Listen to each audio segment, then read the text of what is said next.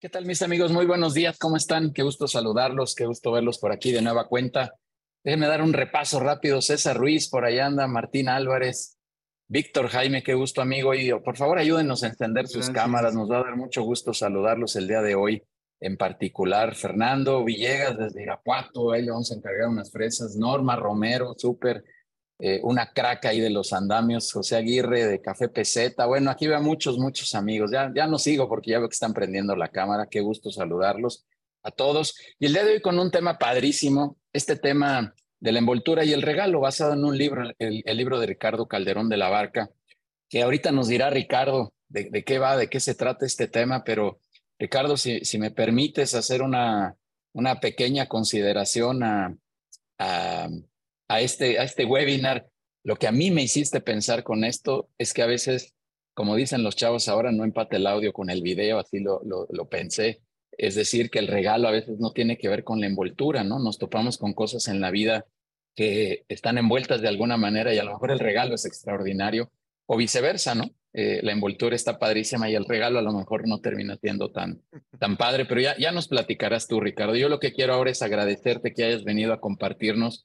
esta, este webinar, este espacio desde el lado emotivo. Y déjame decirte solo una consideración y con eso te cedo rápido el micrófono. Em, esta es una comunidad eh, empresarial, nos dedicamos a temas de negocios, como te lo platiqué, pero sin duda alguna hay un lado personal, hay un lado humano, hay un lado eh, individual que tenemos que desarrollar y que equilibrar. Yo digo, híjole, ¿te imaginas tener un chorro de broncas y tener que ir a la oficina y todavía encima de eso tener que trabajar y hacerlo bien? Y con entusiasmo ir a ver un prospecto cuando las cosas a lo mejor en tu vida no están caminando del todo bien, se vuelve complicado. Ricardo, no nos anticipes nada, porfa, pero te agradezco mucho que estés por aquí. Muchas gracias. Gracias por esta oportunidad de poder estar con todos ustedes. muchísimas gracias, Ricardo. Y bueno, pues solo déjenme dar rapidísimo algunos avisos. Como siempre, la semana que entra tendremos por acá a Diego Castillo, que nos estará hablando de un concepto que él llamó Data Strategy en donde nos hablará del tema de cómo poder generar bases de datos, cómo poder administrar mejor tu información dentro de la organización. Yo tengo la creencia que en México es muy difícil conseguir bases de datos, comprar una base de datos, más bien te tienes que generar tu propia base de datos. Y para cerrar esta, esta idea, yo lo que siempre digo es em, el tema de, de poder, eh, es mejor tener una base de datos pequeñita a, a poder. Ricardo, si me aguantas tantito, con la presentación. Un segundito. Nada más déjame terminar los, los avisos. Sí, sí, dame un segundito. Eh, eh, que, es mucho mejor tener tu propia base de datos, ¿no? Crearla, mejor tener mil contactos buenos que cinco mil que andes comprando por ahí que a lo mejor no, no son de gran utilidad. Así que, bueno, pues por ahí tendremos a Diego, Diego Castillo esa semana. Los quiero invitar ahora con muchísimo énfasis, mis queridos amigos, a que conozcan lo que hacemos en los consejos directivos. Por aquí hay algunos directores y, ahorita mencionaba Norma, que ya, ya no la veo, ya hay muchas cámaras encendidas, pero, pero Norma, que, que lleva varios años literal participando aquí en los consejos directivos y que de verdad siempre me dice, y te lo digo con mucho cariño, Norma, me dice que le hemos ayudado a transformar no solo el tema de negocios, sino temas personales, pero es todo este apoyo que queremos generar para directores, para empresarios, em, sumando valor de manera colaborativa. Norma ha estado ahí, Norma particularmente ha sido, lo voy a decir así, Norma, si me permites, ha sido asesorada, pero también es asesor de otros. Ha sido aconsejada, pero también es consejera de otros. Y eso es lo que más nos gusta hacer y eso es lo que mejor nos sale. Y Norma es testimonio de todo esto que, en verdad todos los días me dice algo respecto del negocio, todos los días me cuenta algo y ahí estamos buscando la forma de poderla apoyar. Ya agarré a Norma aquí de ejemplo de, de Andamios Ultraecológicos, una gran marca y, pero de verdad, de verdad, muy padres estos ejercicios colaborativos que hacemos. Y les reitero, quien no haya estado en un consejo directivo, por favor, venga. Los invitamos, ¿verdad, Norma? Se la van a pasar a todo dar. Va a estar súper, súper eh, bueno escuchar a dos casos, a dos empresarios que nos traigan estos retos, estos dilemas, y de ahí podamos darle retroalimentación. Y cierro esta expresión, y perdón, Norma, ya contigo cierro. ¿Verdad que, que transmitimos la información que no está en Google?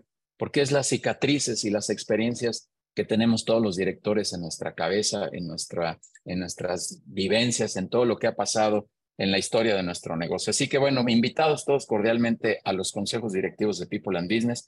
Eh, ya cerramos el registro del, del, evento que tenemos el 26 de julio, eh, que es el, el, nuestra sesión de vinculación empresarial presencial. Ya no hay lugar, pero por favor anótense para la siguiente sesión que será en agosto. Tenemos una vez al mes una reunión presencial. Si no pueden venir a las presenciales, evidentemente tienen espacio los lunes de 6 a 8, donde también hacemos ejercicios de la comunidad interactiva eh, de manera remota. Síganos, por favor, en, en Spotify como eh, Conectamos Experiencias Empresariales. Ahí tenemos entrevistas de todos nuestros directores. Síganos en redes sociales también, todo como People and Business o Judiel Guerrero Vega y podrán encontrar mucho contenido. Ahí pueden encontrar todas las invitaciones a estos eventos, las invitaciones al consejo directivo, a la comunidad interactiva, en fin, a todos los espacios que tiene People and Business. Y bueno, mandar un saludo a los que andan por allá en la clínica que está arrancando de manera simultánea. Anunciamos en el webinar de Neftalí Martínez de presentaciones de alto impacto que íbamos a tener un desdoble de esa información de ese webinar el día de hoy en una sesión presencial. Así que ahorita a las nueve de la mañana estará arrancando la clínica presencial de, Neftalí Martínez hablando de presentaciones de alto impacto para podernos presentar de mucha, mucha mejor manera. Bueno, pues vamos a arrancarnos porque hoy de verdad hay muchísimo contenido aquí con, con Ricardo. Ricardo, te agradezco de nueva cuenta que hayas aceptado esta, esta invitación, que hayas venido a, compartir con nosotros el, este espacio. Así que, pues vamos, vamos a arrancarnos. Déjenme leer unas cuantas líneas de Ricardo Calderón de la Barca. Es CEO de Imaginación Edu Show. Eh, ah, perdón, tantito. fue aquí la, la pantalla. Listo. Es productor y director de cine y stage manager. Es conferencista y escritor tiene una licenciatura en Mercadotecnia y Publicidad por el Instituto de Mercadotecnia y Publicidad, diplomado en posgrado en producción, postproducción de cine y TV en Maine Media, Workshop College, curso de habilidades de comunicación verbal de neurooratoria. Eh, tiene, entre otros programas, también el programa de éxito de miembros de BNI University por cuatro años, de Gallup Global Strengths certificación como coach de talento por tres años, curso de bioenergía piramidal, fotónica, cuántica, cuatro años, curso de habilidades de comunicación verbal, de PNL. En fin, Ricardo, es difícil resumir tu historia profesional. Hay muchas credenciales, muchas, muchas. Y bueno, evidentemente es autor de este libro, La envoltura y el regalo, y nos vas a contar hoy una historia de verdad apasionante. Así que Ricardo, este espacio es tu casa, que sea la primera de muchas otras oportunidades. Y gracias a todos los que están por acá. Vamos a apagar los micrófonos, el chat siempre abierto. Tengan por favor a la mano una hoja, un bolígrafo, porque lo vamos a ocupar ahorita durante la sesión. Y todos, todos los que puedan enciendan su cámara, porque este es un momento emotivo, lo que vamos a vivir ahorita. Por favor, no se lo pierdan. Gracias, Ricardo, es tu casa. Gracias, ¿me escucho bien? Mm. Ok, pues ojalá y tener interacción con ustedes por medio del chat. Ahí me pueden estar escribiendo conforme voy platicando con ustedes para no sentirme solo, porque hay veces que solamente ver aquí algunas eh, personas que sí están prendidas y otras apagadas, ustedes son los que me dan vida, ustedes son los que me llenan de energía para poder dar esta conferencia. Y bueno, pues espero toda su participación, así que los estoy viendo en el chat. Si me pueden por ahí, ahí ir poniendo, pues vamos interactuando. Y pues lo primero que les pregunto a todos es, ¿cómo están? A ver qué tan activos están. No veo cómo dicen cómo están, no veo en el chat.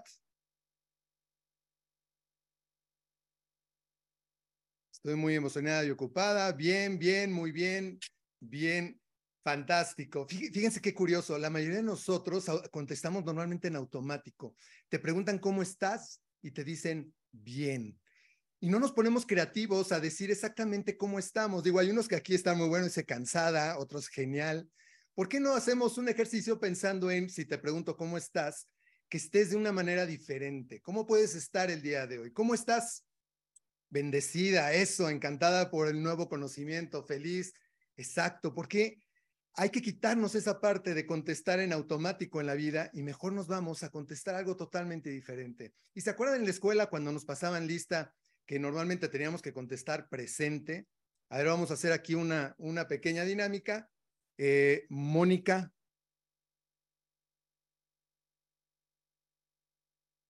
Hay una Mónica por ahí que diga presente. Un Milton. Presente. Exacto, ahí está Milton presente. Y realmente lo que les pregunto, ahí está Mónica, ya me puso presente. Lo que yo les pregunto es, ¿en verdad están presentes? ¿En verdad están el día de hoy aquí regalándonos tu presente, tu momento, tu aquí y tu ahora? Porque normalmente estos nuevos aparatos lo que nos tienen es viviendo en un pasado o en un futuro y estamos totalmente desconectados del presente. A lo mejor ahorita se levantaron diciendo, hijo, tengo que hacer muchas cosas, pero voy a entrar a esta conferencia y no estás aquí. No te estás dando esa oportunidad de estar aquí en el presente y tenemos que entender algo, el presente es un regalo y hay veces que no nos damos ese regalo. No nos atrevemos a vivir en el presente porque estamos muy ansiosos de lo que va a pasar en el futuro o queriendo arreglar cosas que ya no podemos arreglar. Así que el día de hoy yo voy a estar al mil por ciento en este presente con ustedes y espero que también ustedes me regalen el poder estar al mil por ciento conmigo para disfrutar esta conferencia, para poder compartir, para poderlos escuchar y eso creo que sería algo muy, muy bonito. Y les voy a decir algo. Fíjense que la mano izquierda representa el pasado, mientras que nuestra mano derecha representa el presente, digo el futuro. Cuando se unen, al unirse es cuando normalmente hacemos una plegaria, una meditación, un rezo, y representa estar en el presente. Es cuando en verdad estamos en el aquí y en el ahora. ¿No os ha pasado que estás eh, queriendo meditar y automáticamente juntamos las manos o estamos orando, pedimos algo, queremos estar en este presente? Esta es una manera en que podemos estar presentes. Y voy a hacer una pequeña dinámica con ustedes, espero que les guste. Y esta dinámica es para entrar en el presente, ¿ok? Esta dinámica se llama 5, 10, 15, 10, 5. No está difícil, está fácil de, de, llevar. Cuando yo les diga, vamos a respirar y ustedes van a contar mentalmente 5 segundos y van a inhalar en 5, 1, 2, 3, 4, 5. Van a retener el aire en 5 segundos y después soltamos. Yo les voy a decir cuando volvemos a inhalar y entonces vamos a ir a 10 y después vamos a ir a 15, después otra vez a 10 y después a 5. Los que en 15 no puedan, no se me preocupen, no los quiero ver morados, solamente quiero que hagan el ejercicio y que sientan esta respiración, ¿vale? Mientras yo no les diga inhalen, respiren normalmente, ¿ok? Déjense llevar por la música, a lo mejor le pueden subir un poquito el volumen a, su monitor o lo que tengan de, de audio. Vamos a cerrar los ojos todos y vamos a disfrutar este momento presente. ¿Están listos? Vamos a ir por 5 segundos. Inhala en 5. Retienes. Suelta. Yo les digo cuando vamos a 10. Disfruten el momento y la música. ¿Listos? Vamos a ir a 10 segundos de inhalar y retener. Inhala.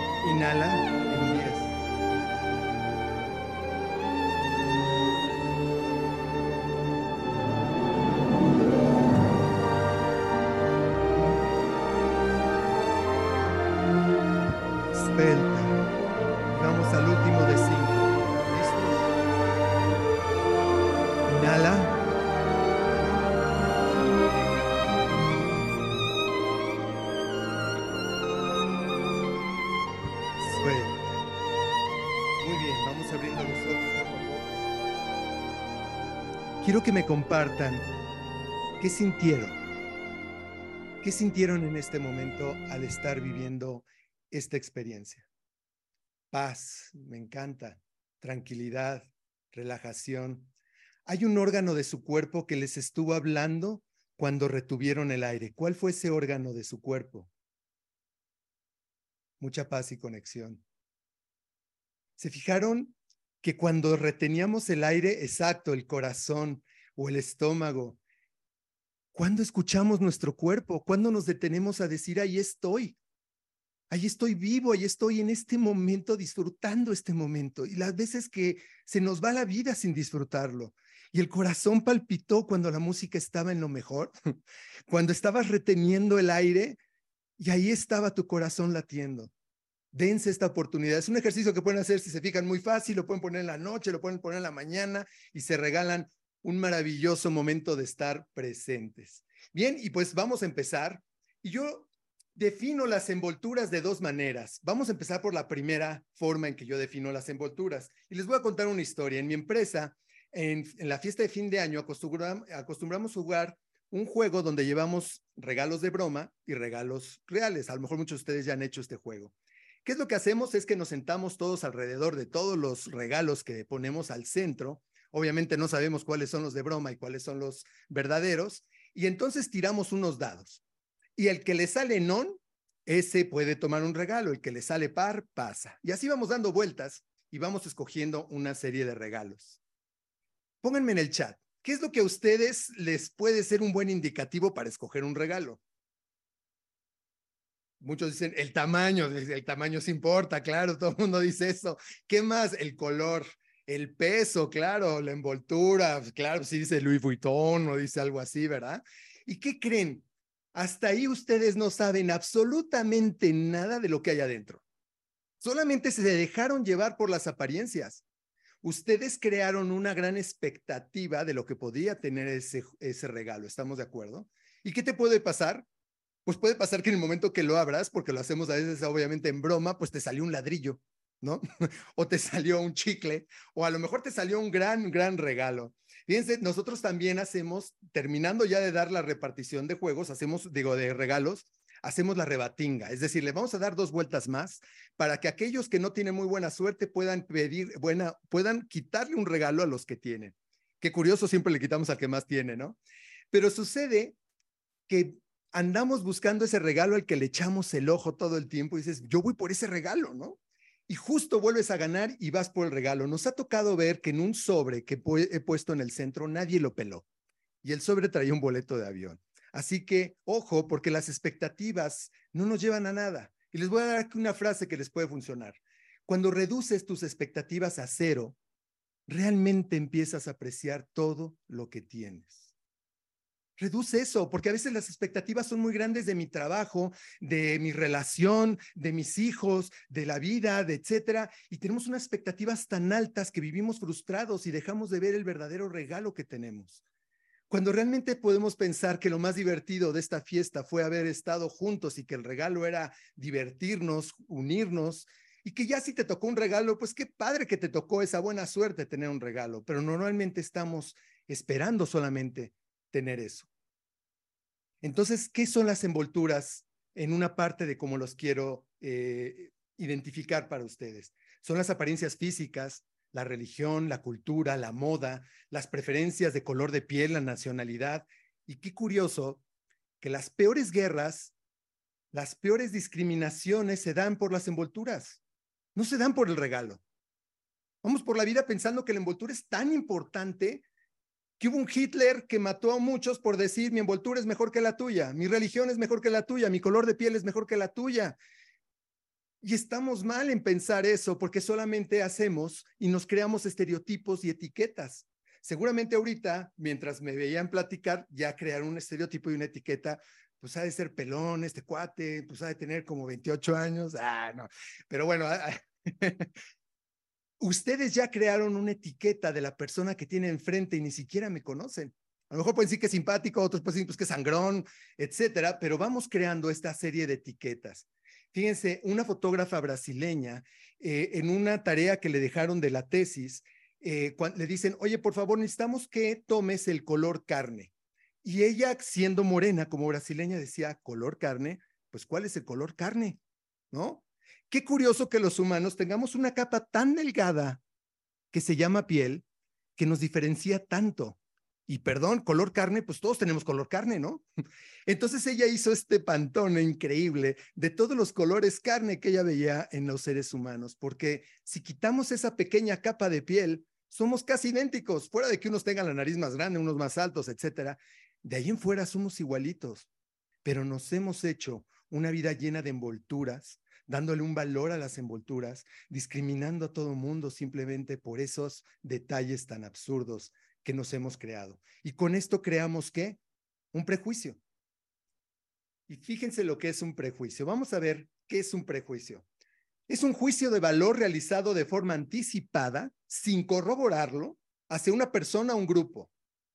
¿Cuántas veces no ha llegado el nuevo de la empresa y ya le están generando un prejuicio? ¿Cuántas veces en el chat eh, entre una persona nueva igual y creamos un prejuicio? ¿Cuántas veces no tenemos un prejuicio de muchísimas personas que ni siquiera sabemos y creamos de forma anticipada un juicio sobre ellos?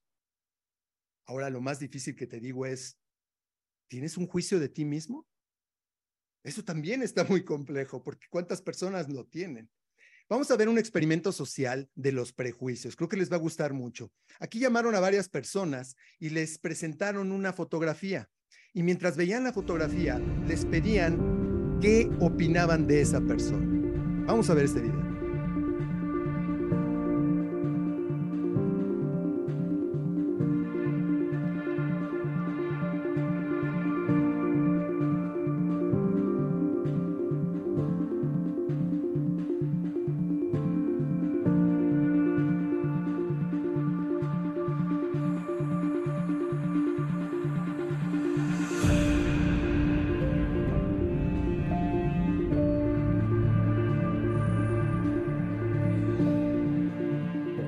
Trabaje. Si trabaja, puede que pertenezca a alguna banda de rock o punk.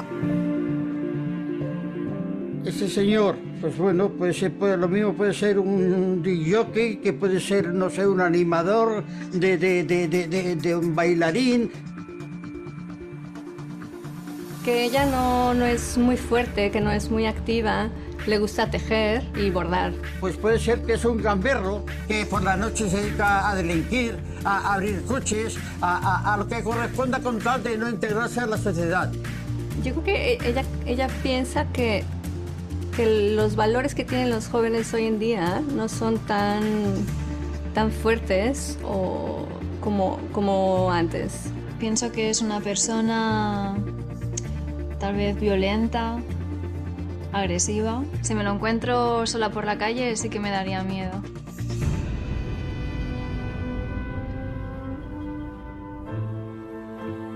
Vea la cara de sorpresa de todos.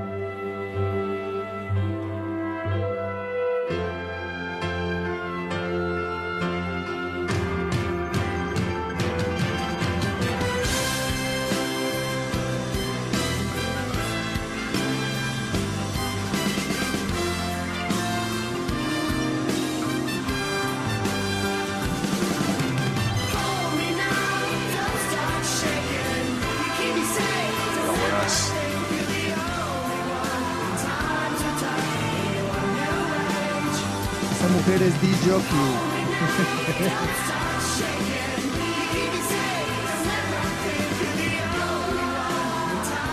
Bueno, soy Santi, tengo curro y trabajo de monitor infantil con niños pequeños de 5 años. Y no soy ni agresivo, ni violento, ni pertenezco a ningún grupo radical. Mi nombre es Antonio Hondo, tengo un grado superior de telecomunicaciones e informática. ¡Hostia! no soy artista y tampoco soy DJ. Muy bien. Soy una persona muy activa, me gusta muchísimo la juventud, voy a festivales electrónicos y no me gusta coser. O sea, he evolucionado pues como la juventud.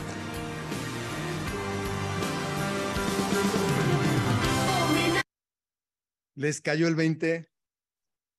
A veces necesitamos ver ese tipo de cosas para que nos vaya cayendo el 20. Y como decía Albert Einstein, es más fácil desintegrar un átomo que un prejuicio. Qué fuerte, ¿no?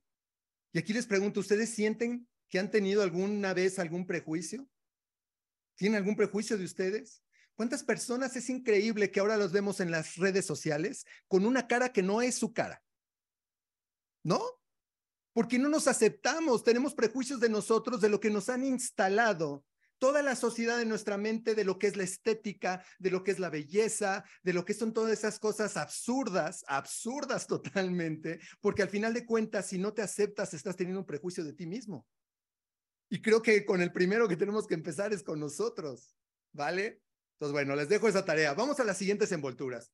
Para mí, las otras envolturas son aquellas que llegan a nuestra vida de alguna situación, puede ser un huracán, puede ser una guerra, puede ser un temblor, los que vivimos en la Ciudad de México, puede ser una pandemia, pueden ser esas cosas que llegan sin que te las esperes. A lo mejor eh, un despido, un fracaso en tu empresa, a, a lo mejor caíste en una depresión y llega esta situación que es una envoltura, que es una adversidad que llega a tu vida. Fíjense, no puedes detenerlas solas, pero sí puedes aprender a surfear en ellas. En pocas palabras, no podemos controlar lo que sucede, pero sí el cómo reaccionamos ante ello. Y eso es igual a que necesitamos aprender a manejar nuestra inteligencia emocional. Pero hay una buena noticia. Las envolturas tienen tres cosas muy interesantes. Tienen una solución, tienen una enseñanza y una fecha de caducidad pero está en ti que todo esto suceda cada vez más rápido.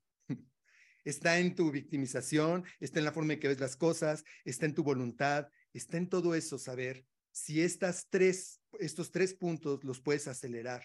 Siempre van a tener una solución, siempre te van a tener una enseñanza y siempre una fecha de caducidad. Vamos al regalo. ¿A quién no le gusta recibir un regalo? Creo que a todos nos encanta, pero a mí en lo especial me gusta recibir el regalo que viene diseñado especialmente para mí.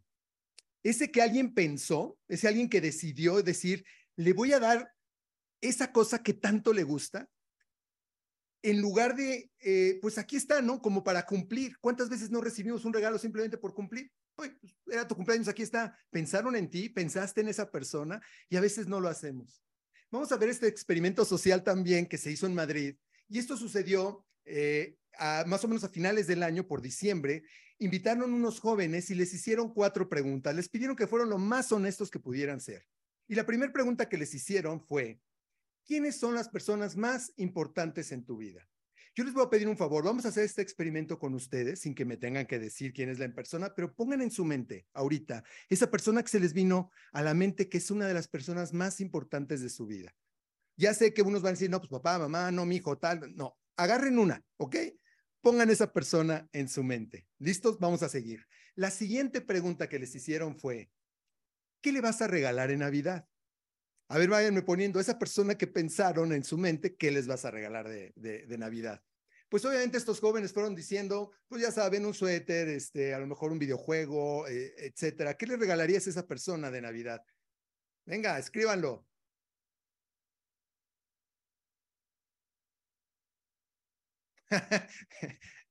un viaje. Muy bien, muy bien. La segunda pregunta que les hicieron fue, ¿y si te sacaras la lotería, qué le regalarías? Y entonces, obviamente, pues los regalos empezaron a crecer enormemente, ¿no? No, pues vámonos, un viaje, el auto que tanto quería el abuelo, ayudarle a pagar la deuda, la hipoteca, las, las respuestas fueron mucho más grandes. ¿Por? Porque te sentías más seguro de poder tener el fondo para poder proveer de esto. Pero la siguiente pregunta fue determinante para ellos y les dijeron, ¿y si esta fuera la última Navidad juntos? Vamos a ver qué contestaron estos jóvenes.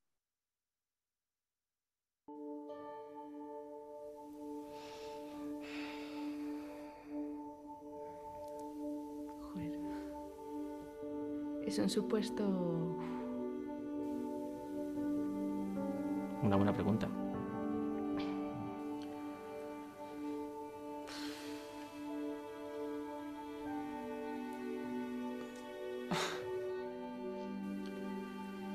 Uf, eh, em, no le regalaría nada. Bueno, le regalaría mi presencia, yo creo. Estar con ella. Eh, pues le pediría perdón por muchas cosas, por las veces que hemos discutido en plan serio y, intentaría, intentaría esforzarme más en, en tener un buen trabajo y en, y en demostrarle que, que valgo la pena como hijo. Me lo llevaría a, no sé, al pueblo de sus abuelos. Unos días unidos con sus abuelos que no, que no, que no les ve nunca o con su familia. A, mí, es decir, mi tiempo. La llevaría al pueblo porque ella no tiene coche y nunca la lleva a nadie y yo creo que le haría ilusión. Ser más sinceros el uno con el otro, no sé, decirnos las cosas que no nos hemos dicho, él por ser como es y yo por ya haberme vuelto muy cómoda. Intentaría reunir a la familia entera. Ese sería como mi regalo para ella, como intentar reunir la familia entera en casa otra vez. Y que estemos todos juntos. Me lo traería a casa porque él está en una residencia y pasaría todos los días con él. Pasear, jugar al mus, jugar al dominó, al chinchón, llevarle a que me viera jugar al fútbol. Mm, Cosas sencillas.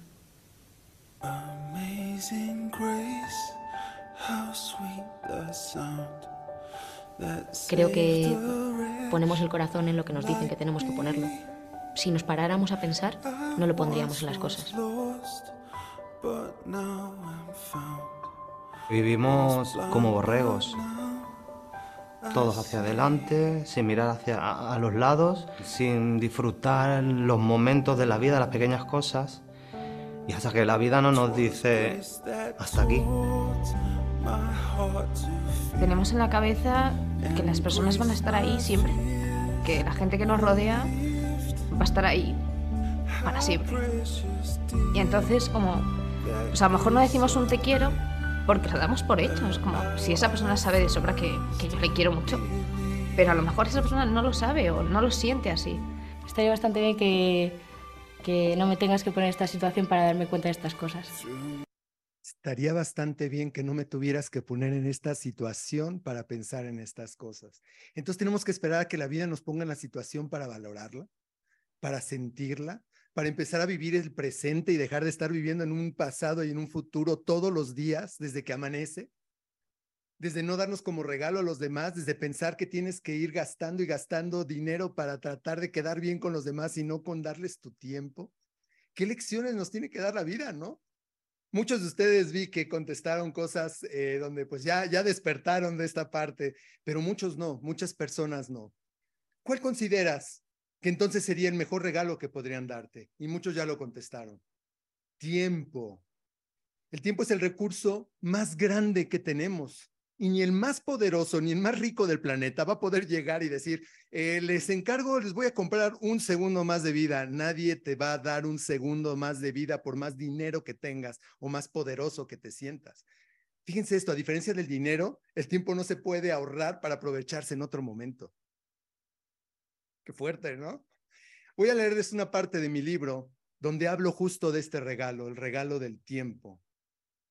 Cada vez que des o te den tiempo, abraza más, besa más, ama más, juega más, platica más, viaja más, baila más, siente más, disfruta más. La vida es una serie de instantes que están llenas de momentos, no de cosas. Lo material es reemplazable, se puede volver a tener, pero la vida es un aquí y una hora para siempre. Si amas la vida, no puedes perder el tiempo, porque la vida está hecha de tiempo. Hoy ustedes me están regalando un pedazo de su vida y yo les estoy regalando un pedazo de la mía. ¿Se fijaron? Porque estamos presentes, porque estamos aquí regalándonos vida. ¿Y cuántas veces desperdiciamos la vida de una manera absurda? En un teléfono, viendo la tele, eh, ni siquiera viendo a los ojos a la gente cuando la saludas. ¿Cuántas cosas no nos hemos perdido? Como decía el soneto de Renato Leduc, escritor y poeta, sabia virtud de conocer el tiempo. Y el tiempo es un regalo, un regalo inigualable que ojalá lo podamos atesorar. Y siempre detrás de las envolturas va a haber un regalo. Nunca va a venir solo, siempre viene de la mano del amor. Y ahora quiero compartirles el primer regalo que llegó a mi vida. Más bien, llegó la envoltura y yo encontré el regalo en mi vida. Yo desde muy chico empecé como nadador, tenía ocho años y entré al equipo de natación. Y bueno, pues empecé a avanzar y avanzar en este equipo de natación, igual que con la escuela, hasta que llegué a los nacionales y después pues ya estábamos listos para competir a nivel nacional y panamericano. Y poco a poco, a, la edad de 17 años, empecé a sentir un dolor muy fuerte en mis piernas, un dolor que me empezó a imposibilitar seguir con este sueño, con esta eh, pues carrera, porque prácticamente desde los 8 años la llevaba hasta, las, hasta los 17 haciendo esto. Y cada vez me empecé a volver una persona más paralítica. Los médicos no llegaban a encontrar qué tenía. Eh, también aquí caí con médicos pues muy ególatras, la verdad, donde creen que todo lo saben, donde creen que eh, están, no sé si iluminados por Dios, pero hay que tener humildad también en la vida, en tu trabajo, en lo que sabes hacer. Y también escuchar al paciente, qué es lo que siente el paciente. Y aquí les voy a dar un consejo, mantente curioso. Regla número uno, mantente curioso, nunca te quedes con lo primero que te digan. Fíjense, la curiosidad ayuda a expandir nuestro conocimiento, a fomentar la creatividad, a evitar errores y sesgos. Impulsa nuestro desarrollo personal y mejora nuestras relaciones. Al no conformarnos con la primera información que recibimos, abrimos las puertas a un mundo de posibilidades y oportunidades para crecer como individuos. Yo si me hubiera quedado con la primera información que me dio el médico, no estaría aquí hablándoles. Así que empecé a investigar estaba corriendo el año de 1991, no había internet, señores. Eh, comprábamos revistas, veíamos ciertas cosas y entonces encontré un reportaje donde hablaban, como soy apasionado del cine, hablaban de la animación, cómo se veía en la medicina y cómo se veía en la guerra, porque lo utilizaban. Y por primera vez en México llega la resonancia magnética al Hospital Humana, que todavía no era el Ángeles del Pedregal, era el Hospital Humana. Y cuando veo este reportaje que puede verte en tercera dimensión, voy corriendo con el doctor a decirle, doctor, ya vi donde me puede pueden ver qué tengo. Y obviamente el ego del hombre dijo, no, yo soy Dios, yo te voy a decir cómo son las cosas. Eh, pero es que ahí me van a ver. A mí me pasaba algo muy raro. Cuando yo salgo y me sigue sucediendo, yo ahora lo disfruto mucho y eh, me da el sol y me dan ganas de estornudar. Muchos también ponen cara así de cuando, para que les dé el sol y estornudamos. Mucho nos pasa eso, no sé a ustedes. Pero en esa época que yo estornudara, era automáticamente que se me apagaran las piernas y me iba al piso. Entonces, un día voy saliendo a la universidad, me empieza a dar el sol, trato de, aguantar el estornudo, no lo aguanto, estornudo, y ese día quedé tirado ya 30 minutos al lado de mi coche sin poderme mover. Cuando llega mi mamá, le digo, no me importa lo que diga este hombre, vamos a hacerme el estudio. Y esa curiosidad me llevó a encontrarme un tumor de 93.5 milímetros, quiere decir que 9.3 centímetros. Yo me encontré ese tumor. No fueron los médicos los que lo habían encontrado. Mi curiosidad me llevó a, buscar y a buscar y a saber que yo sentía que era lo que tenía. Entonces es bien importante que siempre escuches, te escuches a ti, porque hay tanto que puede decirte tu cuerpo de ti. Y aquí pues apenas empezó todo el asunto porque ya me encontré el problema, ahora viene la parte más eh, interesante. De aquí, este, este tiene cáncer, no tiene cáncer este tumor. Eh, los nervios pasan adentro o están por fuera, viene encapsulado o viene... No les hago el cuento largo, el tumor venía completamente embarrado con los nervios, por así decirlo, no era operable, solamente pudieron quitarle una parte y sí tenía cáncer y el cáncer empezó a expandirse en todo mi cuerpo. Y aquí yo creo que viene una situación que tienes que poner en tu mente. Lo que crees, tú creas tu propia realidad. No les voy a spoiler el libro para que lo compren y sepan cómo le hice. Pero en dos meses, por mi forma de pensar, por todo lo que yo programé en mi mente, desapareció al 100% el cáncer. Y la medicina se quedó, ¿cómo le hizo este hombre? Mi médico, que era eh, eh, Ignacio Madrazo, un gran neurocirujano que operó a a Mohamed Ali del mal de Parkinson, etcétera, decía, Ricardo, ¿cómo lo hiciste para poder haber quitado el cáncer de tu cuerpo? Me acuerdo el día que me volvieron a meter a la resonancia y que ya no encontraron nada, le dije, me voy a dar de alta. Me dijo, no, espérame, te vamos a hacer más estudios. Dije, no, porque si yo le permito a mi mente reprogramar o darle la posibilidad de que puede haber, lo voy a construir nuevamente. Yo ya no le di la, la oportunidad, yo ya a mis 52 años me sigo dando de alta todos los días. Y aquí hay una frase que me encanta de Hipócrates que dice, las fuerzas naturales que se encuentran dentro de nosotros son las que verdaderamente curan las enfermedades. Piénsenlo, ¿cuántas de las cosas no son generadas incluso por nosotros? El término enfermedad viene del latín ínfimas, que significa literalmente falto de firmeza. Estudios de Harvard dicen que del 60 al 80% de las enfermedades que padecemos tienen una relación directa con el mundo emocional. Analicen esto. ¿Qué te estás diciendo? ¿Cómo te estás tratando? ¿Cómo estás tratando a los demás? ¿Qué estás dejando a los demás? Que a lo mejor tú eres el provocador de una enfermedad de los demás o eres el provocador de tu propia enfermedad. Hoy entiendo perfectamente que mis rencores, mis miedos y todas esas cosas que tenían provoqué un cáncer en un lugar donde alojé todo eso. Y no supe limpiar el basurero de mi computadora. Simplemente yo pensé que lo había tirado a la computadora. Pero ahí seguía. Y esto es bien importante. Antes de curar a alguien, pregúntale si está dispuesto a renunciar a las cosas que lo enfermaron. ¿Estás dispuesto a renunciar a eso? ¿Estás dispuesto a cambiar? Porque me encanta la gente que dice, así soy. Oye, mi papá, así es. ¿Cómo puedes decir así soy si nos hicieron unos seres creativos, creadores, y podemos ser mañana un triángulo y después un eh, cuadrado y después ser un mil cosas? Es decir, tú puedes reinventarte toda la vida, pero no. Eh, yo soy así, ¿eh? Yo soy así y no cambio de cómo soy. ¿Por qué no puedes cambiar? Cuando tú crees que ya pagaste una gran factura con esta historia que les conté, llega una factura para mí mucho más fuerte, mucho más difícil. A los 28 años soy papá por primera vez de una hermosa princesa, Paula, y a los 30, bueno, así le decimos todos los que tenemos hijas, son nuestras princesas, ¿verdad? Y a los 30 nace Ricky. Ricky nace con un problema donde lo más difícil y complicado que tenía es que no podía tragar, respirar y digerir.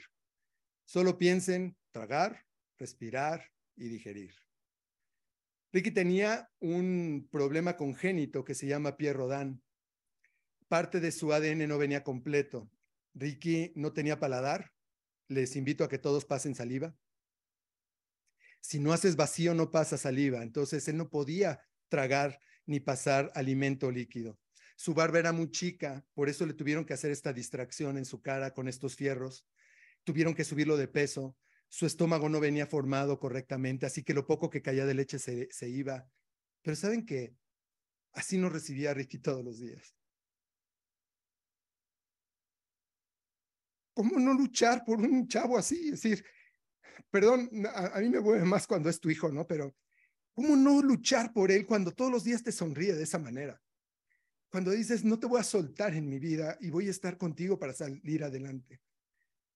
Esta pintora nos hizo la, esta obra que está en el libro, porque yo al libro le quise poner arte, le quise poner música, le quise poner todo, es un libro interactivo. Y esta pintura que le hizo Gaby Román, que ahora está exponiendo en, en Nueva York, pues fue una hermosa pintura de algo que la mayoría de las personas se les hace muy fuerte ver, pero a veces tenemos que ver de frente la realidad.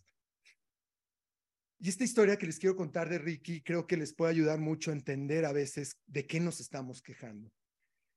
Cuando Ricky cumplió más o menos esta edad de las fotos que están viendo, yo creo que ha de ser unos nueve, doce años cuando mucho, me dijo, ¿sabes qué, papá? El dolor más fuerte que he tenido no fueron las operaciones, llevaba más de 16 operaciones. Se fue el bullying que me han hecho. Fue la discriminación que han hecho conmigo. Y en el Thomas Jefferson tienen, eh, tenían una escuela de teatro muy buena y Ricky dijo, quiero salir en la obra de teatro. Yo pensé que como está. y no, él quería pararse enfrente del escenario, ir por su más grande miedo, hablar en público. Porque como todavía no le habían formado parte de su boca, él no tenía ni siquiera la campanilla, entonces mi hijo era gangoso. Y ya se imaginarán el bullying de un niño gangoso. Entonces él se empezó a entrenar y entrenar con el guion, a ponerse un lápiz, a recibir terapias de lenguaje, porque dijo, yo me voy a subir ahí y voy a demostrar que puedo ir al Parlamento, que lo voy a decir súper bien. ¿Saben lo que creó ese niño enfrente de todos? Demostró con amor y no con odio lo que le hacían. Demostró quién era como persona. Todos sus compañeros del teatro dijeron, wow, con este chavo venció el miedo más grande de que todos lo hemos molestado diciéndole cómo habla y se paró ella a hacerlo de forma increíble. ¿Qué lecciones te deja un niño así? ¿Qué maestros vienen a nuestra vida cuando a veces lo único que pensamos es malditas adversidades, cochinas envolturas, ¿por qué llegaron a mi vida? En lugar de decir gracias por haberme dado ese maestro en mi vida, para venirme a mover y para venirme a enseñar que fuera de que yo pude haber tenido un cáncer, esto era un regalo más en mi vida. Hoy Ricky está estudiando literatura y artes creativas. Él sí va a ser el escritor de la casa. Es un gran pianista, es un gran compositor, dibuja increíble. Dios le dio el don de las artes y lo desarrolla de una forma, la verdad, magistral en muchas cosas. Y aquí les quiero decir que ninguna envoltura te enseña a morir. Todas te enseñan a vivir, amar la vida con toda la fuerza que tengas. Tercer regalo. Muchos van a decir, bueno, pues tú viviste, ¿no? ¿Qué hay de la muerte? Porque la muerte es una de las cosas que más nos mueven. No tenemos una cultura, no tenemos una educación, no tenemos un sentir de la muerte y la vemos también como algo malo, no como un hacer hacia algo nuevo.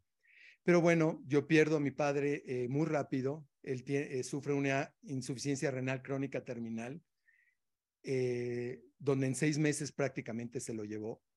Eh, fue muy complicado verlo porque nunca lo vi enfermo mi papá, realmente vi a una persona toda su vida sana, pero curiosamente, fíjense en esto, porque lo vamos a hablar más adelante, él repetía siempre, yo me voy a morir joven, yo me voy a morir joven, yo no quiero ser viejo, yo me voy a morir joven, yo me voy a morir joven. Y sí, a los 71 años mi papá se fue muy rápido. Y aquí un regalo que, que me dejó mi papá fue haber estado en ese último momento con él, mi papá ya estaba muriendo, le empecé a dar resucitación para ver si podía pues estar un poco de más tiempo con nosotros y me permitió, por así decirlo, darle un beso de despedida. Eh, sentí el momento en que mi papá partió y fue un gran regalo porque si él estuvo conmigo cuando nací, yo estuve con él cuando lo despedí. Él se sentía con mucho miedo por lo que estaba viviendo y estuvo acompañado y abrazado de sus dos hijos, mi hermano atrás de él apoyándolo, eh, levantándolo, yo tratando de eh, darle resucitación y respiración y, ahí, ahí se quedó mi papá en medio de los dos. Qué gran regalo. Porque fíjense que e, es muy curioso que nosotros creemos que entre más nos duela eh, la pérdida de alguien es como si demostráramos que lo quisimos mucho. Y no. Creo que esa persona lo que más quiere es que tú sigas vivo, que tú sigas aprovechando el regalo que te dejaron. Quisiera verte feliz. Y aquí hay una psicóloga Elizabeth Coblet-Ross, que fue pionera en estudiar las emociones de las personas que saben que van a morir y también es especialista en cuidados paliativos, hizo una encuesta con muchas personas y les preguntó, ¿de qué se arrepiente la gente antes de morir? Vamos a ver las cinco cosas que más contestaron, ¿de qué se arrepienten antes de morir? Desearía haber tenido el coraje de vivir una vida fiel a mí mismo, no la vida de los demás. Desearía haber no trabajado tanto. Desearía haber tenido el coraje de expresar mis sentimientos y no tragármelos. Ojalá me hubiera mantenido en contacto con todos mis amigos. Y por último, no haber sido más feliz.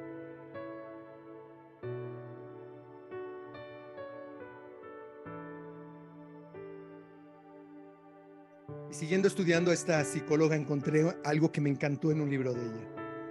Cuando hemos realizado la tarea que hemos venido a hacer en la tierra, se nos permite abandonar nuestro cuerpo que aprisiona nuestra alma. Al igual que el capullo de seda encierra la futura mariposa, llegando el momento, podemos marcharnos y vernos libres de dolor, de los temores y preocupaciones, libres como una bella mariposa. Y esto me permite dar pie a hablar de la teoría del caos, esta causa y efecto. Señores, nada es un castigo que viene para ti. Nadie te preparó un castigo. No tenemos un Dios tan hijo de la fregada que digo, ¿cómo me voy a fastidiar una persona? No, se llama causa y efecto. A toda reacción una acción. Si el pequeño aleteo de una mariposa crea algo del otro lado del universo, que no crea nuestros pensamientos, nuestras actitudes, la forma en que actuamos, cómo salimos, cómo nos hablamos, etcétera, tanto para lo positivo como para lo negativo. Cuando tú desde la mañana estás duro y dale con la forma negativa, no me digas que no estás impactando a muchísima gente alrededor de ti porque tú vienes totalmente negativo o alguien que llegó negativo contigo. Causa y efecto. Pero no, tenemos que culpar otras cosas porque saben que no nos podemos hacer responsables de nosotros. Joseph Campbell ha hecho este viaje del héroe en muchísimos libros donde nos expresa cómo de la adversidad te puede sacar de tu zona de confort y cómo te has definido en ella. Te va a introducir a un mundo nuevo que te va a permitir encontrar tu riqueza interior. Esas son las adversidades que a veces nos enojan y nos cambian, pero son los que vienen a surgir de ti.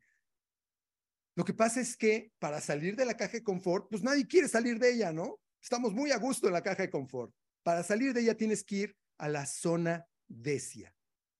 ¿Y qué es esta zona decia? Es la zona desconocida, etérea, complicada, incierta y arriesgada. Nadie quiere meterse ahí. ¿Para qué me arriesgo? Estoy tan cómodo porque algo incierto. Todo está bien. Y ahí nos quedamos. Y es muy cómodo estar ahí, pero no hay manera. Te quedan una de dos sopas. O te regresas a tu zona de confort y sigues siendo el mismo cuadrito que eres. O decides ir a la zona decia y empiezas realmente a encontrar quién eres tú en este mundo. La adversidad me encanta porque vean este árbol, cómo recibió la adversidad. Uno no sabe lo fuerte que es hasta que ser fuerte se vuelve tu única opción. Ya ves que la vida te la pone así. Esa es tu opción. ¿Qué vas a hacer? ¿Seguirte lamentando porque te dijeron que tienes cáncer? ¿Seguirte lamentando porque tu hijo nació mal? ¿Seguirte lamentando porque perdiste eh, tu trabajo o te fue mal en el negocio? ¿Te, ¿Seguirte lamentando? ¿Eso es lo que necesitas? Hay un dicho que me encanta que dice la gente, las palabras se las lleva el viento. ¿Y qué creen? No. Las palabras no hay manera de que se las lleve el viento. Las palabras pueden enaltecer o humillar. Las palabras pueden sanar o enfermar. Las palabras pueden crear o destruir. Somos lo que comemos, somos lo que decimos, somos lo que pensamos. Escúchate, analiza lo que dices, porque a veces decimos cada cosa les voy a poner un ejemplo. Hay una palabra que usamos, o una frase que usamos muy coloquialmente, ¿no? Todo ha valido la pena. Oye, pues ¿cómo te fue con esta nueva empresa? Todo valió la pena, todo valió la pena. Vamos a desglosar la palabra. Todo lo que vale entonces tiene que penar, tiene que doler. ¿Por qué todo lo que tiene valor tiene que doler? Y lo decimos inconscientemente. Entonces, cada vez que vamos a lograr algo, no, pues esto tuvo que doler, tuvo que llevar una pena, tuvo que sufrir. ¿Por qué tiene que sufrir cuando deberíamos decir, oye, pues más bien, no valió la pena? Esa es la frase que podríamos decir, no valió la pena que yo sufriera por esto. Vale el esfuerzo, vale el amor, vale la pasión que le meto a las cosas. Eso es lo que creo que debe tener valor en nosotros, pero si se fijan es coloquial. Vamos a ver otro ejemplo, José José el príncipe de la canción, cuando mejor estaba José José, cuando su voz era magistral, se le ocurre decirle a Rafael Pérez Botija, uno de los compositores, oye, vamos a comprar una canción que hable de mi vida, de mi pasión, y, que, y se involucra José José en esta canción. Fíjense lo que dice la canción y nada más piensen en qué pasó con José José. Un día llegará que ya, de tanto que canté, de tanto mi voz ya no será mi voz, mi canto no será mi canto. Seré quien todo lo dio por triunfar, dejando su vida pasar, hecha pedazos.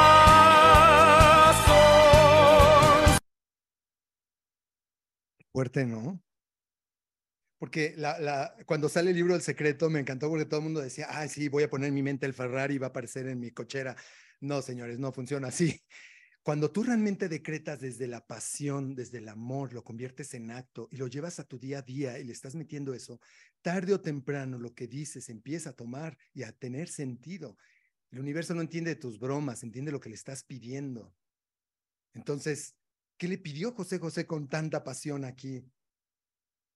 ¿Y qué, nosotros nos decimos y nos repetimos que no estamos sabiendo entender y desprogramar esas creencias que tenemos? Es más fácil programar una nueva idea, una creencia, un concepto, que desprogramarla de nuestra mente.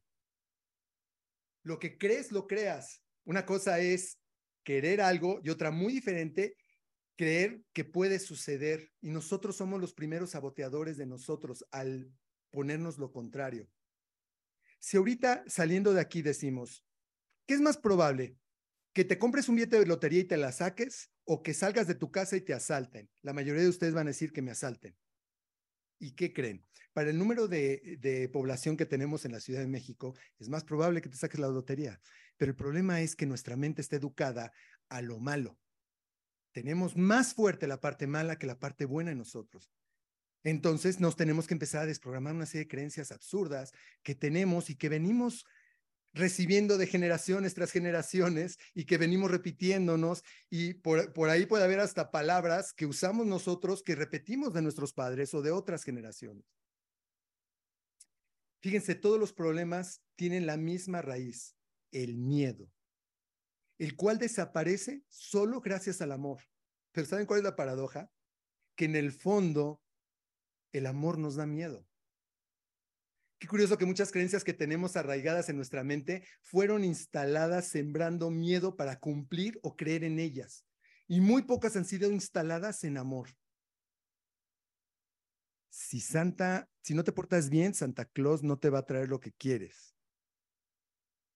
¿Por qué? ¿Por qué vamos a meter un condicionamiento y un miedo a nuestros hijos? Que el día que aparte descubres quién es, dices, oigan, qué poca abuela. Es decir, aparte que era un engaño, me, me, estuviste metiendo miedo con esta persona para que yo hiciera lo que tú querías y no lo que yo quería. ¿Cuántas cosas inconscientes hacemos como seres humanos porque simplemente repetimos algo que viene con el miedo? ¿Cuántas creencias no fueron instaladas 100% con miedo y vivimos con ese miedo? ¿Cuántas mentiras no se cuentan en una mañanera para darnos miedo? Perdón, la parte política. ¿Cuántas mentiras nos aventó Hitler para meternos miedo? ¿Por qué? Porque una mentira repetida mil veces se va a convertir en una gran verdad. Claro, para débiles, para mentes débiles. ¿Cómo está tu mente? ¿Tu mente es débil? ¿Te vas a creer que los judíos son eh, peores que los católicos o los demás y entonces vamos a creerle a Hitler y vamos a acabar con todos los demás? ¿Por qué no te cuestionas la vida? ¿Por qué no te das la oportunidad de decir, a ver, está interesante lo que dijo esta persona, pero ¿me hace sentido? ¿Tiene sentido para mí? ¿Mi alma se siente bien con lo que esta persona está diciendo? mis valores, mis creencias están bien con lo que están diciendo, pero no, vamos por la vida a veces como borregos, aceptando esta repetición y repetición de mentiras que nos vamos creyendo, creyendo y creyendo principio de realidad. El principio de realidad es fantástico. Cuando a mí me dicen, Ricardo, es un 80% de que tú no vas a caminar por la operación, por donde está el tumor, etcétera, lo primero que dije, claro, me, me enojé, eh, berrié, este, golpeé varias veces un este, cojín, etcétera, pero dije, a ver, si me voy a quedar sentado toda mi vida, pues voy a ser un gran pianista, me encanta el piano, voy a estar sentado, lo hago. Ese es mi principio de realidad. ¿Cómo le doy vuelta al principio de realidad? Este es el principio de realidad que estamos viendo una pandemia. ¿Cómo le doy vuelta a la pandemia? ¿Cuál es tu principio de realidad y cómo le vas a dar la vuelta al, principio de realidad? Este es el chispazo que te activa. Carlos Páez, eh, uno de los sobrevivientes de, los Andes, dijo algo muy interesante. El mejor momento que vivimos todos los sobrevivientes de los Andes fue cuando nos dijeron y escuchamos en la radio, ya no vamos a seguir rescatando, se acabó el rescate. En ese momento entraron en su principio de realidad y dijeron, ahora, ¿cómo salimos de esta si queremos salir vivos? Antes de eso, vivían con la expectativa de que los iban a salvar. En ese momento entraron en la realidad de esta es nuestra realidad y que sí, pero para poder salir adelante de esto necesitas tener una autoestima. Debemos trabajar con la autoestima. A mayor estima tengas a ti mismo, mayor estima tendrás a los demás y respetarás las envolturas de las demás personas. Tienes que saber encontrar en cada persona un regalo, así sea una persona que viene a mostrarte algo difícil en tu vida. Porque somos muy fáciles de decir, este es un hijo de toda su madre conmigo. No, es tu gran maestro. Aprende a amarte no desde el ego, no desde el narcisismo. Aprende a amarte. El grave problema es que nos enseñaron a decir te amo en lugar de decirnos me amo. Si yo me hubiera dicho me amo, entonces hubiera empezado a poder dar lo que tengo, pero no puedes amar a alguien si no te amas a ti. ¿Cómo quiero amar a otra pareja? ¿Cómo quiero amar a mis hijos? ¿Cómo quiero amar mi trabajo? ¿Cómo quiero amar una vocación si no me amo a mí? Imagínense que tenemos un cilindro que no está lleno porque no me amo completo y entonces digo, ah, mi pareja ya vino a complementar este hueco que yo tenía de amor o mi papá o mi trabajo, etcétera. ¿Y qué pasa el día que se va? El día que te quitan esa parte, como no tienes amor, entonces te sientes vacío y entonces viene la depresión, entonces no sé qué hacer y qué, qué va a pasar con mi vida. ¿Por qué? Porque no me amo. En cambio, cuando llenas esa vasija completa y se rebosa, es cuando puedes dar a los demás. Si ahorita te digo, dame un millón de dólares, no me lo puedes dar, porque a lo mejor no lo tienes. No puedes dar lo que no tienes. Entonces empieza por ti, tienes que empezar a trabajar y ese trabajo va hacia adentro, no va hacia afuera. El perdón es un regalo, señores. Es del ego decir, te perdono, así como de novela, ¿no? Ricardo Alberto, te perdono. No manches, eso es del ego. Cuando tú perdonas, estás soltando una cantidad de porquerías que traes colgadas en ti. Ahí vamos como el people, el pípila con los rencores, de los odios, no te perdoné, tú me hiciste, etcétera. ¿Saben qué rico es quitarse la piedra y decir, fregada con la piedra, te perdono? ¿Por qué? Porque me amo a mí, porque te doy ese perdón, porque porque hay que saber hacer eso. Perdonar es un regalo para nosotros, no para el otro. Actitud proactiva. Es bien importante tener esta actitud proactiva. Deja de decirte por qué yo, por qué sucede, quién hizo esto, por qué lo hicieron y por qué no nos ponemos el qué podemos hacer al respecto. Si analizas y piensas qué podemos hacer al respecto, activas tu mente, tú mueves tu caja de confort y entonces empiezas a dejar de hacer culpable al mundo entero. Por eso siempre he pensado que la calidad de nuestras preguntas determina la calidad de nuestras vidas. Lean este libro, QBQ, The Question Behind the Question, de John Miller. John Miller nos decía, cambia las preguntas que hacemos. En lugar de preguntarte por qué o quién, nos preguntamos, ¿qué podemos hacer al respecto? En vez de culpar a alguien y decir, ¿quién lo hizo? ¿Por qué lo hizo? Es lo primero que llegamos. ¿Quién lo hizo? ¿Quién fue? ¿Por qué no nos preguntamos qué puedo hacer? ¿Qué puedo hacer por ti al respecto? ¿Cómo puedo involucrarme contigo para ayudarte? El arte de preguntarte, ¿qué puedo hacer yo por ti? Es la pregunta detrás de la pregunta. Justo ahí viene donde me tengo que poner yo, agradecer que cada pregunta sea yo el responsable. Voy a poner otro ejemplo. ¿Ves a alguien mal y lo primero que preguntas es, ¿qué te pasa? ¿Por qué no le podemos preguntar, ¿qué puedo hacer por ti? O también, ¿qué puedo hacer por ti para mejorar esta relación? ¿Qué puedo hacer por ti para mejorar esta situación? ¿Qué puedo hacer por ti para mejorar este problema? ¿Qué puedo hacer por ti para esta falta de comunicación que tenemos? Y así, seguramente, podemos mejorar mucho las relaciones humanas en el trabajo, en las relaciones, en todo tipo de cosas. La palabra responsabilidad me encanta porque es la habilidad de responder. Mi vida es mi responsabilidad, no mi culpa. La culpa es la que mete el miedo y la que nos lleva abajo y la que nos hace llegar incluso a sentirnos en depresión y muchas de esas cosas. ¿Por qué? Porque nos cargamos de culpa.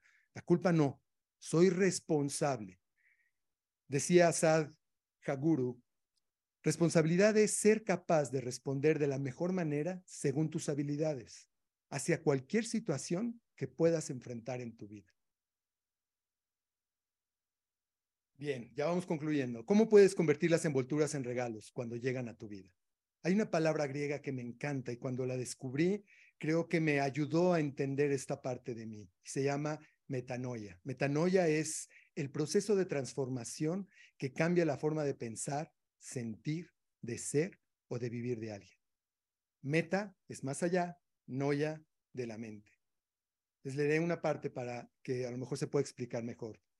La transformación de la mente es un viaje hacia lo más profundo del ser, un despertar que nos lleva más allá hacia la verdad que siempre ha estado allí. Es el momento de soltar todo lo que nos limita, dejar atrás las viejas creencias que nos atan y abrazar una nueva forma de pensar y sentir para descubrir la grandeza que llevamos dentro.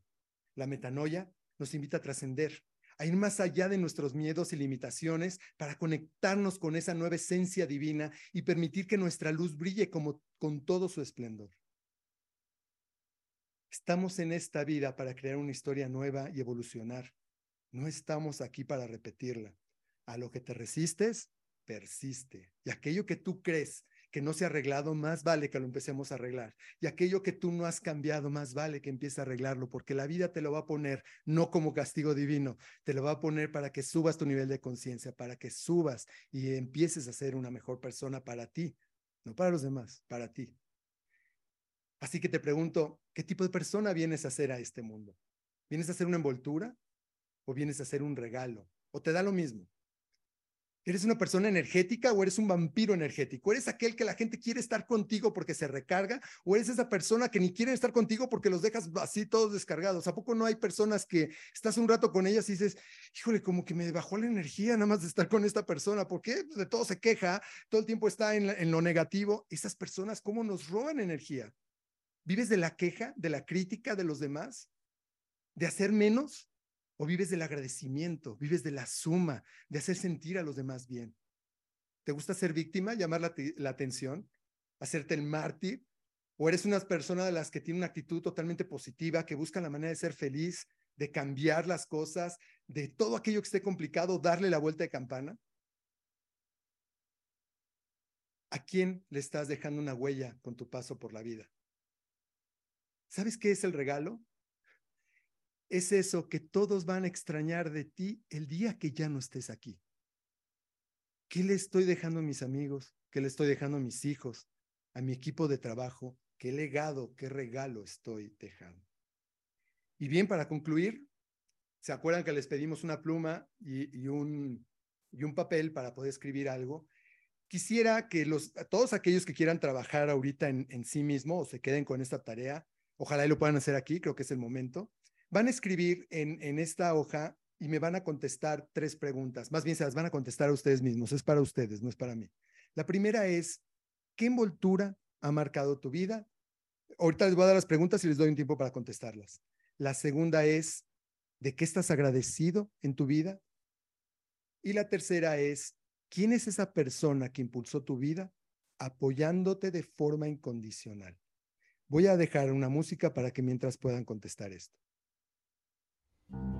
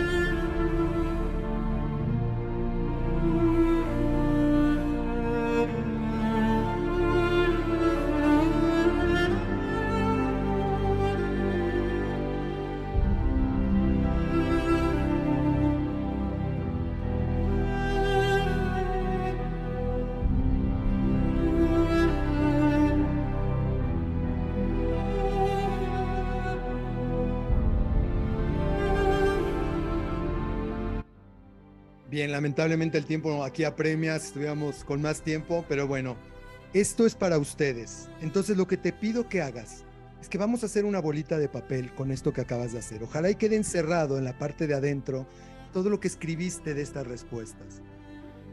Y fíjense qué curioso, en este momento tienes una envoltura y un regalo en, en tus manos. Tienes tu envoltura y tienes tu regalo.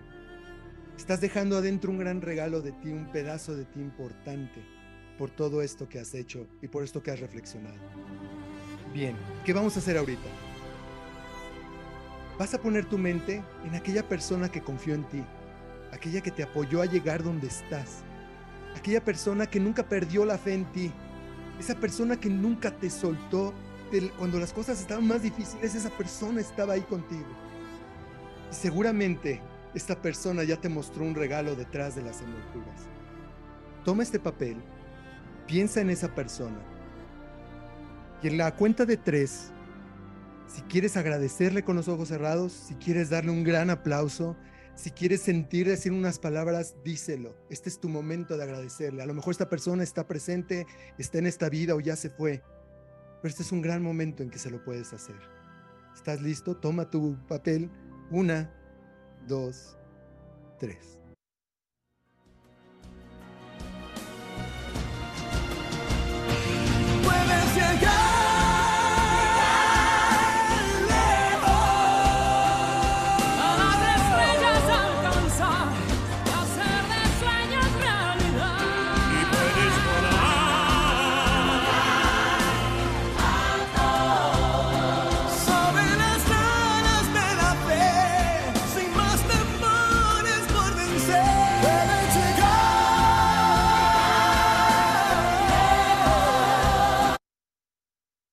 Bien, y pues la vida es como un helado, te lo comas o no te lo comas, lo disfrutes o no lo disfrutes, de cualquier forma se acaba. Y como este lado, esta conferencia se acabó.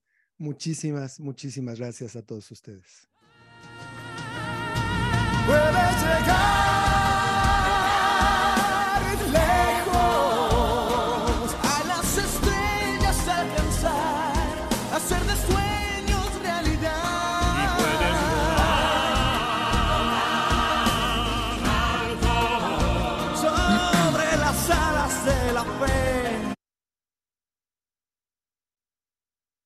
Ricardo, de verdad, de verdad, muchas gracias.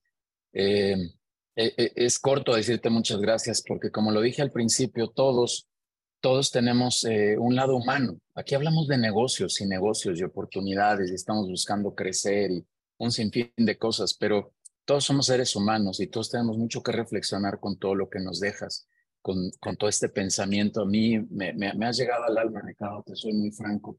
Me haces pensar dos cosas. Ahorita vamos a ver dos preguntitas que andan por ahí en el chat, pero a mí particularmente me haces pensar en dos cosas.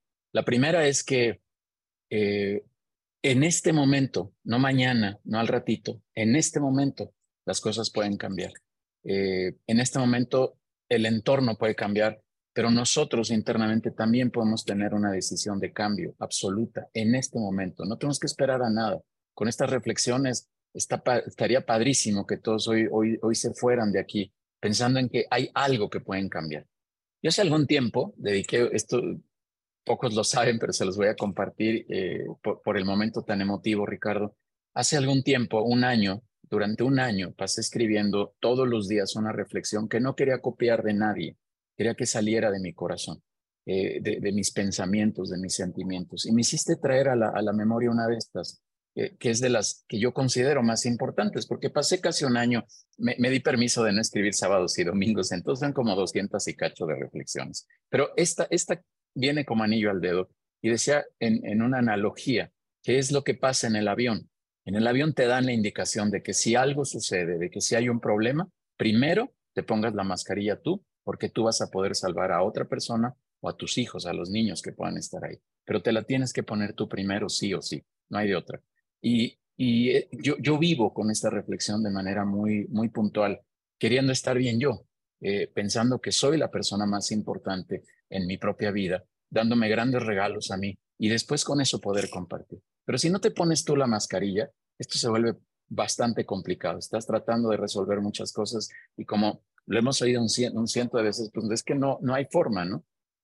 Otra expresión que tuve, ya con esto nos vamos a las preguntas, porque aquí el, el, de la conferencia eres tú, es que digo, oye, la naranja solo da jugo de naranja. Así que métete a tu cabeza, a tu corazón, solo lo que quieras que salga. No va a salir jugo de manzana en la naranja, no va a haber forma, es imposible. Entonces, aliméntate de cosas que quieras que salgan de la misma manera. De, de, verdad, Ricardo, muchas gracias. Vamos a atender rapidísimo aquí el chat por aquí. Alguien nos decía, déjame, déjame regresarme porque hay muchísimas felicitaciones. Gracias por todo lo que nos dicen, pero... Hay alguien que pone, eh, hace mucho no me daba tiempo de llorar, gracias. Eh, Saben que padre. Este, llorar es como ir al baño, háganlo, es muy, es, es muy bonito, es muy... Eso de que nos dijeron que los hombres no lloran es una mentira, lloren. Es tan sí, saludable llorar y sacar y, y, y, es como purificarte. Yo, yo digo que a, ahora que he entendido esto, lloro más a gusto, sin pena ni sí, vergüenza. Claro, claro. Qué padre. A ver, hay dos preguntitas por acá. Mira, Berenice León hasta Irapuato, un saludo. ¿Y por qué nos, nos da tanto miedo el amor? porque nos han programado de, de, una forma contraria a él. Todo ha sido un condicionamiento, si lo analizas, si lo piensas. Nos da miedo entregarnos al amor porque pues el amor es totalmente incondicional y siempre condicionamos. Justo esa es la parte. Cuando tú das un amor incondicional, atrás de ti hay un condicionamiento que te han instalado. Si haces, te pasa. Si tal, hago tal. Solo cuando te logras quitar eso es cuando verdaderamente empezamos a amar. Pero vuelvo a insistir, si no te has amado, ¿cómo amas? Tienes que empezar por ti. Hay gente que me encanta, muchas mujeres diciendo, no, es que mi familia, primero mis hijos, y no se van a hacer, por dar un ejemplo, la mastografía, ¿no? No, señora, primero usted, porque si no va a dejar mal a la familia. O cuántas personas no quieren ir a checarse, analizarse por eso. eh, primero eres tú, bien lo dijiste ahorita con lo del el avión, ¿no? Pero no sabemos eso porque nos han dicho que todo es para afuera. Parece que está mal que tú te ames. Pero, pues en resumen, no puedes dar lo que no tienes y tienes que llenarte de amor. Sí, súper. En esa analogía, pues si no te salvas tú, ¿cómo vas a salvar a otros? Así, así de simple, Ricardo. Eh, por aquí, Armida Videgaray nos dice, ¿cómo desprogramarte? Hay mucha información en Internet, pero ¿qué es lo que realmente funciona, Ricardo? Pues mira, yo no creo que haya una receta secreta de cómo desprogramarte, pero sí hay una, eh, hábitos que pueden ayudar a desprogramarte. Una, eh, yo encontré en la lectura un gran hábito en eso. Si no te gusta leer, porque a veces dicen, es que no tengo tiempo de sentarme a leer, hay unos audiolibros increíbles que aparte ya hasta les ponen voces y todo es padrísimo, toda la producción está increíble. Hay tanta información que hoy tenemos acceso. Antes no teníamos, teníamos que ir a una biblioteca, teníamos que ir a un lugar. En los libros hay tantas cosas. Y también que despiertes tu nivel de conciencia de la forma en que, no sé si les llega a pasar a muchos, te juntas con personas que no te están más que reciclando la misma información esto de hacer networking es increíble porque empiezas a conocer más personas, empiezas a tener eh, otras opiniones, otras experiencias, escuchas a un empresario que le está pasando algo diferente a lo tuyo y entonces tú empiezas a, a, cambiar tu forma de pensar. Oye, eso sucede, eso está bien, eso me, me hace clic. No hay manera que tú solito en tu caja puedas tratar de salir y, quitarte todas las creencias que tenemos. Tenemos que salir al exterior a conocerlo, a quitarnos ese miedo de estar en networkings, de, estar en reuniones donde te la pasas, si te fijas, siempre con el grupito. No nos atrevemos a ir de, hola, ¿cómo estás? Yo me llamo tal, ¿qué estás haciendo? Y me encantó lo que traes. Rara vez le damos un elogio a los demás. A lo mejor el elogio puede ser algo que te enganche con alguien y puedas tener una plática. Creo que esa es la forma en que tenemos que irnos desprogramando, es abriéndonos, abriéndonos a un mundo increíble que tenemos, a ir aceptando y también reconsiderando cuál de todas esas cosas que tenemos en nuestra mente realmente nos sirven aquí y aquí. ¿Esto me sirve? ¿Esto me da? ¿Esto me da paz? Porque hay tantas cosas, no quiero meterme en temas religiosos porque no es el fin, pero hay tantas cuestiones religiosas que nos han llevado a esto, que si las quitas tantito dices, ah, ¿en serio? y pues no, no es en serio, así como el Santa Claus, ¿no? Eh, eh, como eso, ¿cuántas mentiras no tenemos? ábranse a conocer, ábranse un mundo de leer, ábranse un mundo, hoy también las series son increíbles, pues no se vayan por la serie nada más de comedia, digo, es rico reírse un rato, pero vete a buscar a lo mejor esas que te metan un pensamiento disruptivo, que te choquen, para que de ahí tú logres entonces eh, replantearte una forma diferente de quererlo ver. Super, Ricardo. Vamos a tener dos preguntitas más y con eso cerramos este bloque. Preguntas Viridiana Domínguez, nuestra amiga en común, nos pregunta, ¿cómo nos recomiendas trabajar la mente?